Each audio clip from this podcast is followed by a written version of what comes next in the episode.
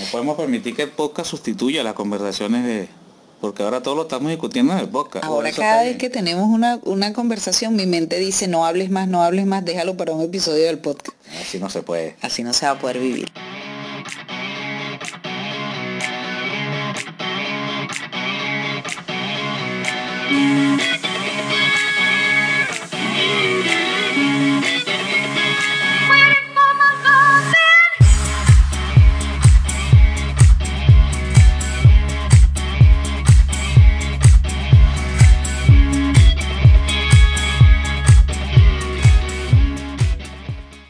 Hola, bienvenidos a este segundo episodio de nuestro podcast. ¿Cómo se llama nuestro podcast? No sé, eh, eh, hablamos de un nombre la vez pasada, en el podcast pasado, pero ya a mí se me olvidó. Bueno, como siempre. Yo soy Edismar y él es Daniel. Yo soy Daniel y ella es Edismar. Eso. Y estamos acá en nuestro segundo episodio. Para los que no escucharon el episodio anterior, eh, pues somos una pareja de emprendedores, trabajadores, que decidimos un buen día llevarles a ustedes un poco de lo que son nuestras conversaciones de pareja y cómo hablamos de cosas interesantes que les pueden ayudar a ustedes, no solo en sus negocios, sino también en su vida. No podemos permitir que el podcast sustituya las conversaciones de porque ahora todo lo estamos discutiendo en el podcast. Ahora cada vez que tenemos una, una, conversación, mi mente dice, no hables más, no hables más, déjalo para un episodio del podcast. Así no se puede. Así no se va a poder vivir. Bueno, en este segundo episodio queremos hablarles a ustedes de una, de una práctica que nos ha funcionado no solo para llevar a cabo proyectos profesionales individuales, les decía en el episodio anterior que Daniel es eh, programador, desarrollador de software, crea soluciones informáticas para personas que tienen problemas informáticos. Eh, para personas que tienen problemas. En las personas que tienen problemas. Actualmente este, exactamente no estoy en el, en el, desarrollo de software. De hecho, tuve que ponerme al día este, con algunas cosas porque me dediqué en el área de TI otros temas y, eso me hizo descuidar un poco el desarrollo y bueno, tuve que, he tenido que estarme poniendo el día con una cantidad de cosas. Pero sí, eso es lo que hace un desarrollador este, en, sí. Eh, pero dentro de un equipo de desarrollo este, o, que genera soluciones hay distintos roles, ¿no? O sea, está el arquitecto, está el desarrollador, backend, el desarrollador frontend, está el, el, analista de negocios, me explico. Pero claro, cuando estamos emprendiendo, este, somos, nos toca, somos todos. Somos el hombre orquesta. Nos cambiamos, este. Nos cambiamos la camiseta. nos cambiamos la camiseta. Nos cambiamos las camisetas. Bueno, en fin, entonces les contaba en el episodio anterior que Daniel se encarga de eso. Yo me encargo de gestionar contenidos para redes sociales y desarrollar estrategias digitales para emprendedores, para pequeños negocios. Por ahora son pequeños negocios. Espero que algún día sean negocios muy grandes, muy cool, todos esos a los que ayudo con sus estrategias.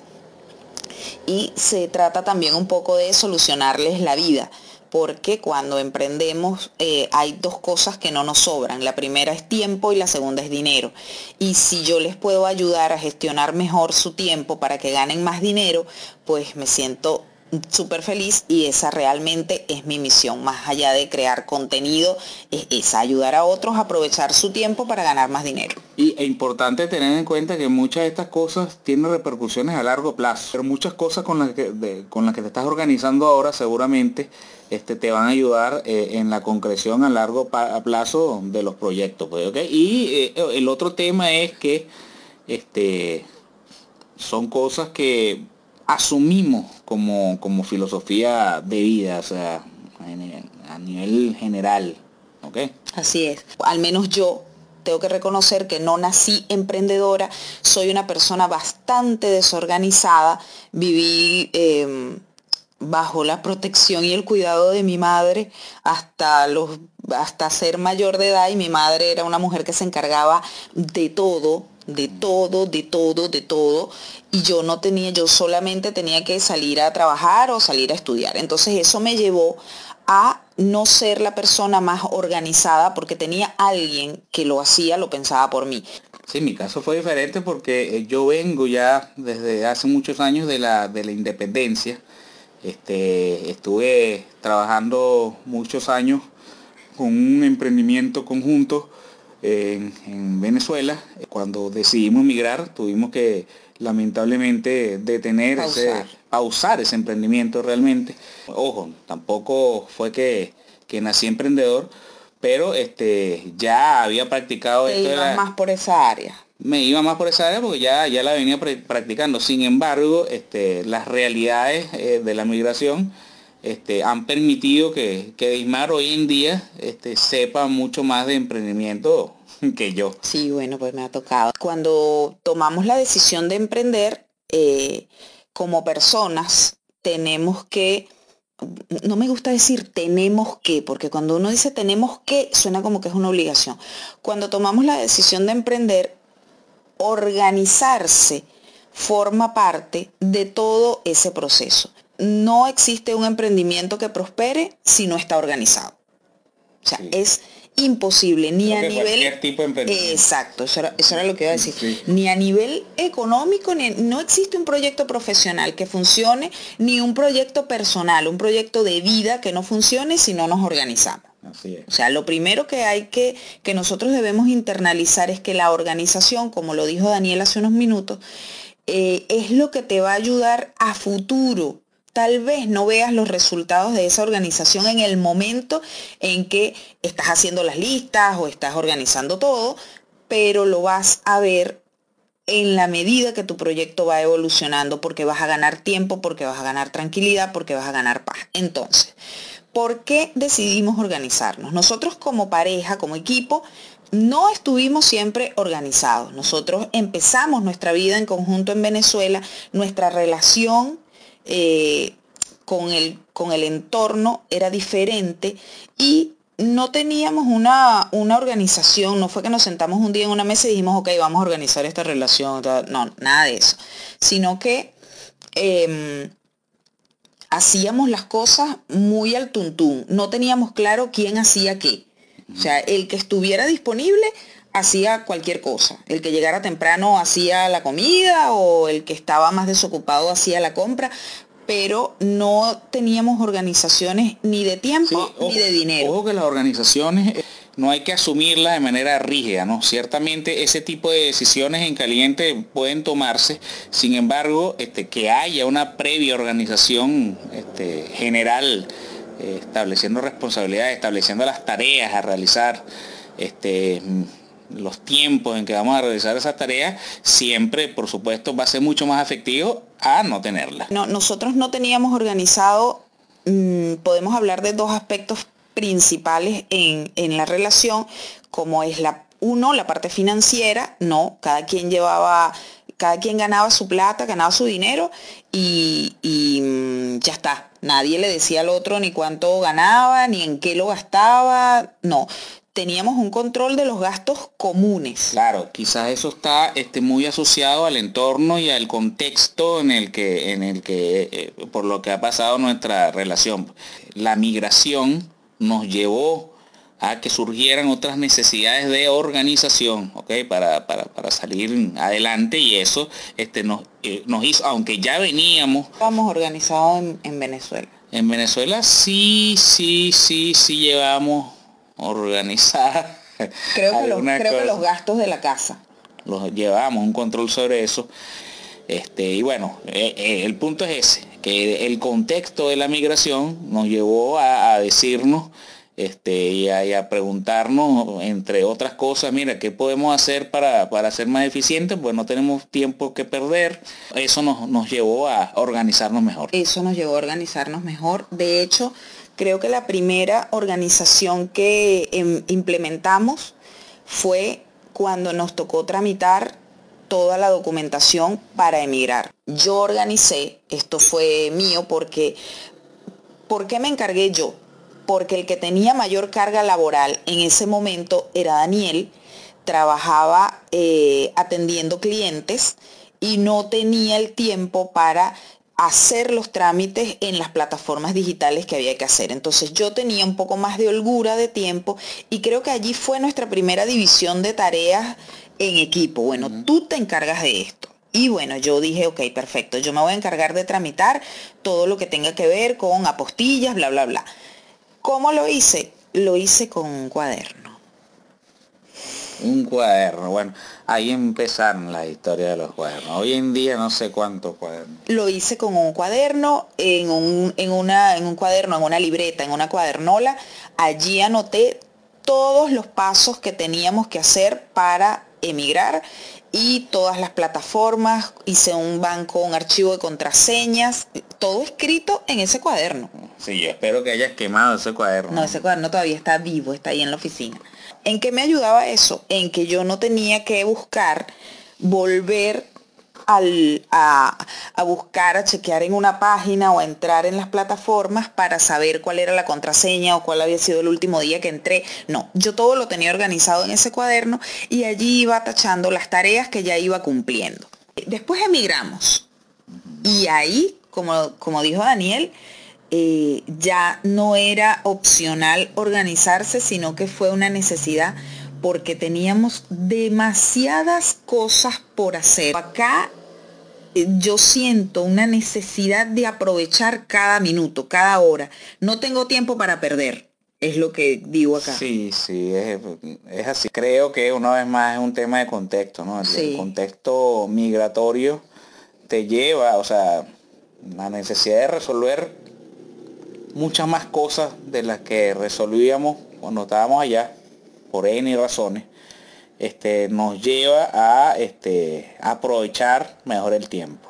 Exactamente. Entonces allí empezamos, ¿qué fue lo primero que controlamos o qué fue lo primero que organizamos? Creo que el dinero.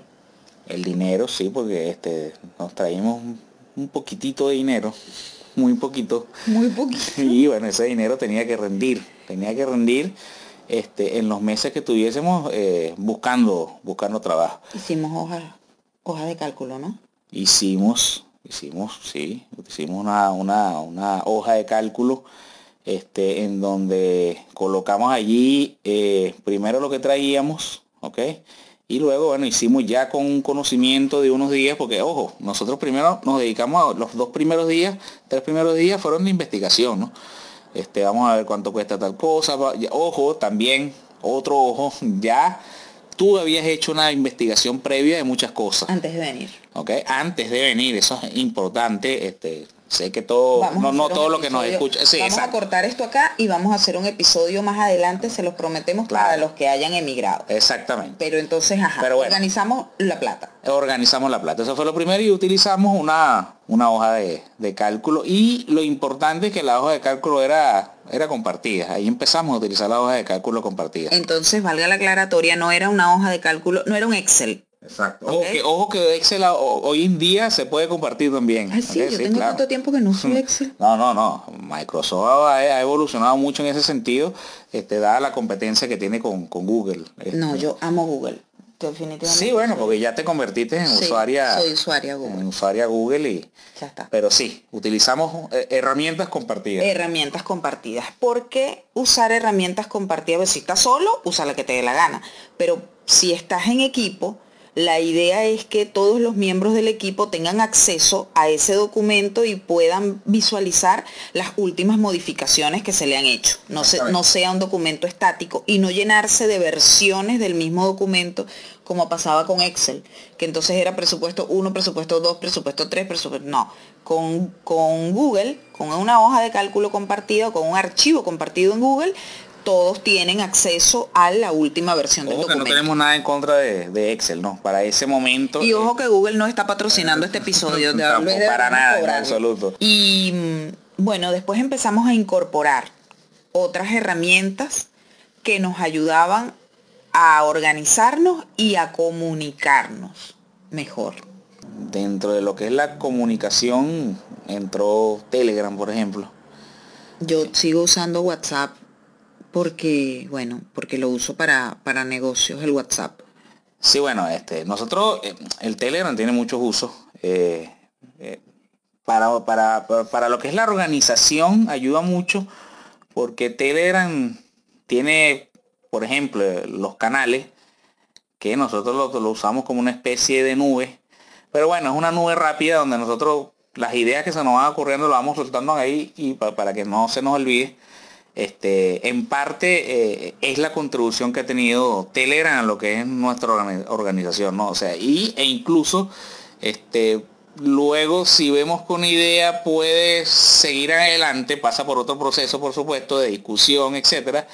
Este, cada, cada día le creamos un canal ya cuando decimos, bueno, mira, vamos a hacer esto, si está vamos a hacerlo, acá ya le, le, creamos un canal, vamos agregando cosas de ese canal y tiene también un espacio para la discusión, pues la gente que se sume con nosotros. Bueno, ya va, esas son algunas de las ventajas que nosotros tenemos, perdón que te interrumpa, sí, sí. Eh, de, de usar Telegram que también les vamos a, esto se lo vamos a compartir en mayor profundidad en el siguiente episodio, o sea, no es en un episodio más adelante.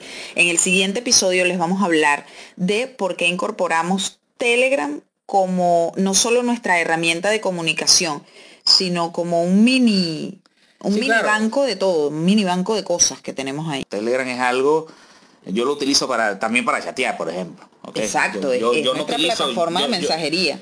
sí, bueno, eh, yo, yo eh, en lo personal lo utilizo para comunicarme en general. Yo no, yo no utilizo, evito este, usar WhatsApp, utilizo WhatsApp solamente, bueno, con la gente que no tiene Telegram. Exacto. Entonces, bueno, en el episodio siguiente, en el episodio que viene después de este, les vamos a hablar de eh, eh, las ventajas de usar Telegram para, primero para organizarse y segundo para comunicarse. Además de Telegram, incorporamos una herramienta, fue mi primera vez con un gestor de proyectos. Yo trabajé en una en una empresa grande y usaba otras herramientas para gestionar proyectos. Sí, bueno, herramientas pagas. Herramientas pagas. Que quizás es más completa. Sin embargo, vamos a hablar, me imagino que de Trello. Vamos a hablar de Trello, bueno, correcto, mi amor, me leíste el pensamiento. Una cosa eh, eh, bonita que tiene Trello, bueno, como muchas herramientas hoy en día, es que te da un espacio gratuito, o sea, te da un, una opción. Te, da unas funcionalidades de forma gratuita que se pueden aprovechar muy bien. O sea, lo que tiene tele, eh, Telegram, me quedé con Telegram. Ya, en el episodio que viene vamos a hablar. Lo que tiene Trello, de, de, de, gratuito ya es bastante. Para, para, para nuestras vidas cotidianas para los que no lo conocen o no conocen la herramienta, Trello es un gestor de proyectos. Existen muchos muchos gestores de proyectos. De hecho, yo combino el uso de Trello con Asana, que Asana es otro gestor de proyectos y existe también Slack, me parece, ¿no? No sé si Slack. Slack es más como para comunicación oh, de equipo. A mí, me falta, a mí me falta todavía estudiar bien a profundidad Slack. Este, he estado en equipos de proyectos que, han usado Slack y sí. este sí, en principio eh, es una, una es una herramienta que te brinda un espacio para las discusiones que surgen en torno a los proyectos y permite hacerle seguimiento a esas discusiones mucho mejor que en las aplicaciones de mensajería comunes, ¿ok? Exacto. Pero este creo que Slack permite más que eso. Ahí este, nos falta investigar un poco. Nos falta investigar un poco, sí. No, no incorporamos Slack a nuestros proyectos, sino que nos quedamos pues con Telegram porque con Telegram matamos dos pájaros de un tiro. Nos comunicamos como aplicación de mensajería y nos sirve para tener canales donde tenemos... Eh, almacenamos. almacenamos información, correcto, que necesitamos tener a mano. Y como gestor de proyectos, entonces, eh, a nivel personal y a nivel de proyectos profesionales eh, nuestros, usamos Trello. Yo uso Asana para llevar el control o para gestionar los proyectos de los clientes con los que trabajo o los proyectos en los que trabajo porque puedo categorizar algunas otras cosas que estoy segura se puede hacer en Trello. Lo que pasa es que aprendí a hacerlo en Asana y bueno, ya estoy en ese lugar conocido y no, no tengo tiempo como para una curva de aprendizaje mayor hago lo que puedo con lo que tengo, exacto. Es una cuestión de tiempo. Entonces con Asana eh, gestiono los proyectos de los clientes que tengo y me funciona porque los puedo ver, puedo ver un pantallazo general y puedo ver un pantallazo de actividades.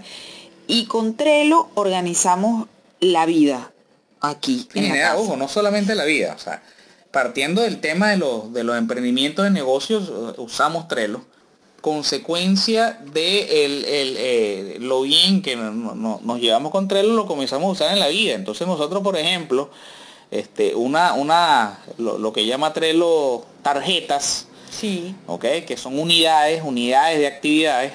Este, para nosotros una unidad de actividades puede ser las compras, eh, los surtidos del día tal.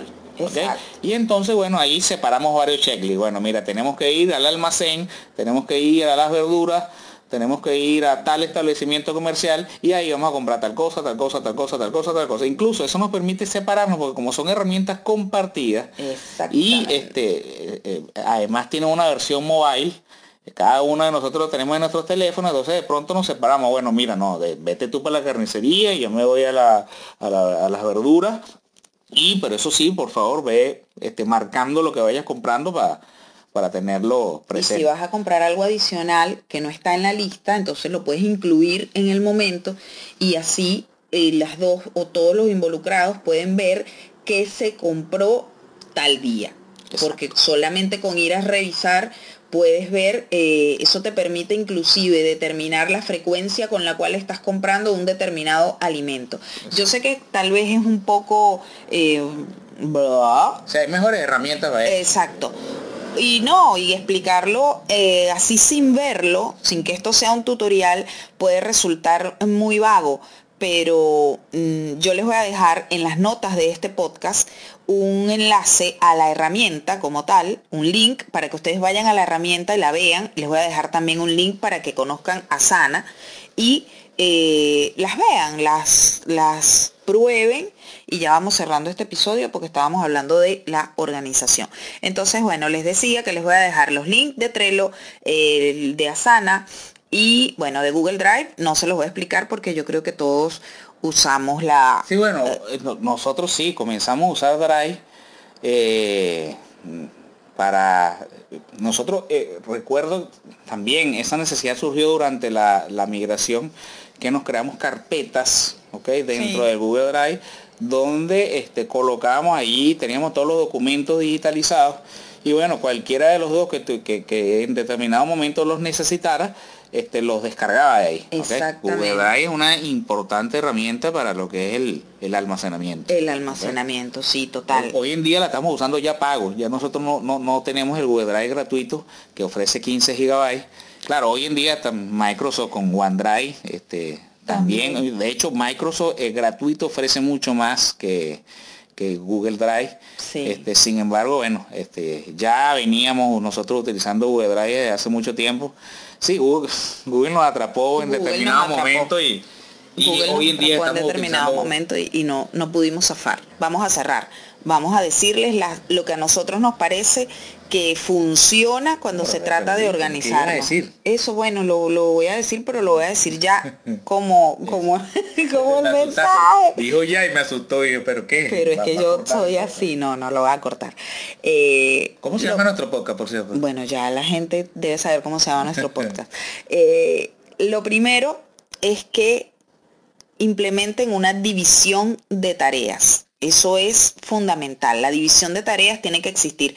Si bien todos tenemos que conocer o, todos deberíamos conocer en qué anda el otro y manejar em, cierta, cierta posibilidad de hacer esas mismas tareas, las tareas se tienen que dividir. O sea, quién va a limpiar, quién va a cocinar, quién va a hacer la compra, quién, ¿qué me quieres decir? No, no, no, termina, termina eso. Eso, ah, bueno, ahí estoy, involucrarse en, las tareas que no las en la división de Claro, este, ah, ya estás hablando de, involucrarnos en las tareas. Ah, bueno, no, pero dilo tú.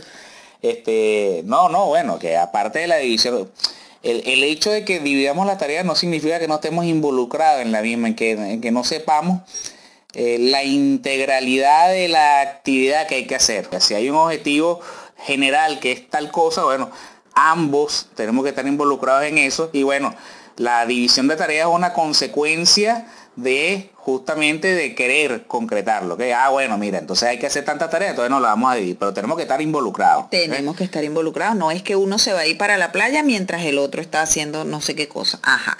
Y bueno, involucrarse en las tareas aunque no las tengan que hacer, ya eso lo dijimos. Y la tercera es ser realistas para no frustrarse. O sea, sean realistas siempre en las tareas que se propongan eh, no, se, no pongan comida de más en el plato. Como digo yo, no llenen el plato de tanta cosa porque después no la pueden hacer. Pero tú siempre pones, llenas el plato. Pero de comida. no es un buen ejemplo. No es bueno, cita. pero eh, no, no programen tantas cosas porque después eh, se frustran porque no las pueden llevar a cabo. Y, y bueno, no es, eso es chimbo, pues cuando te planificas algo mal que eh, cuando te planificas con muchas cosas y luego no las puedes hacer, te frustras. Entonces, eh, ¿la organización es necesaria? Sí, es necesaria, tanto en los proyectos profesionales como en los proyectos personales. Eh, que todo depende de tu contexto o el contexto de tu realidad, vas a, vas a desarrollar tus propios mecanismos de organización o deberías desarrollar tus propios mecanismos de organización. Y eh, bueno, lo primero divide las tareas, dividan las tareas como equipo, como pareja.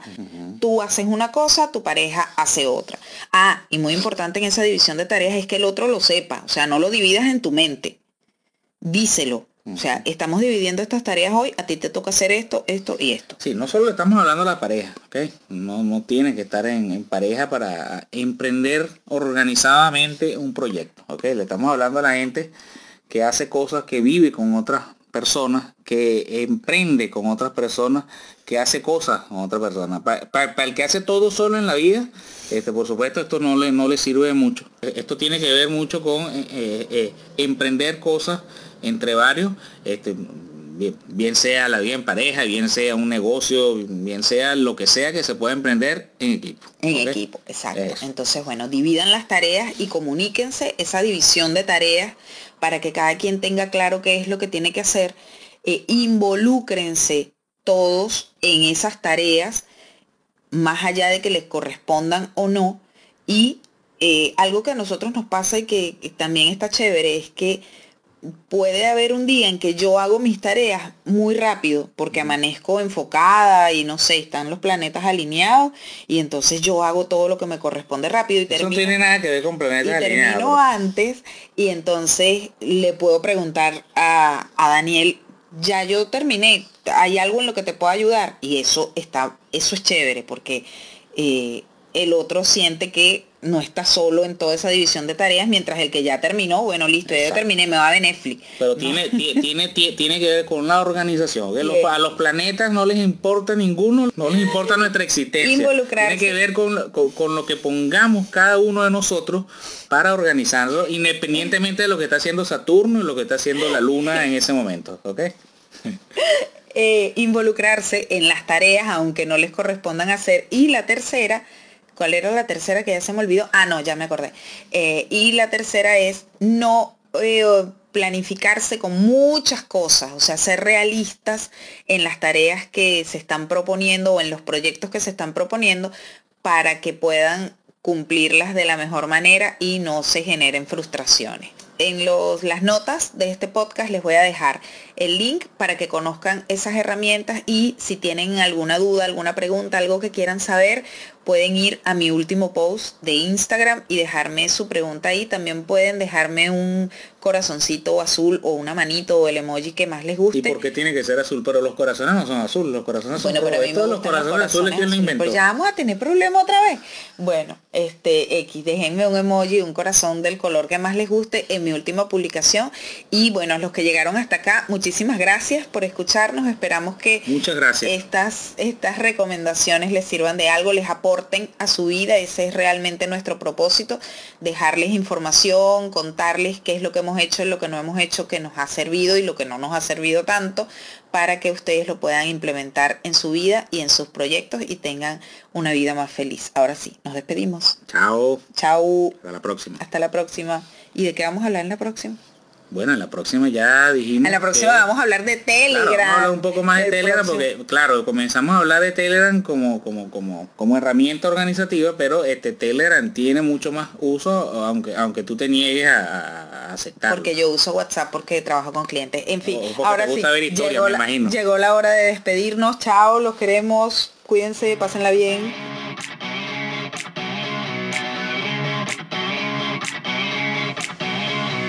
Mm-hmm.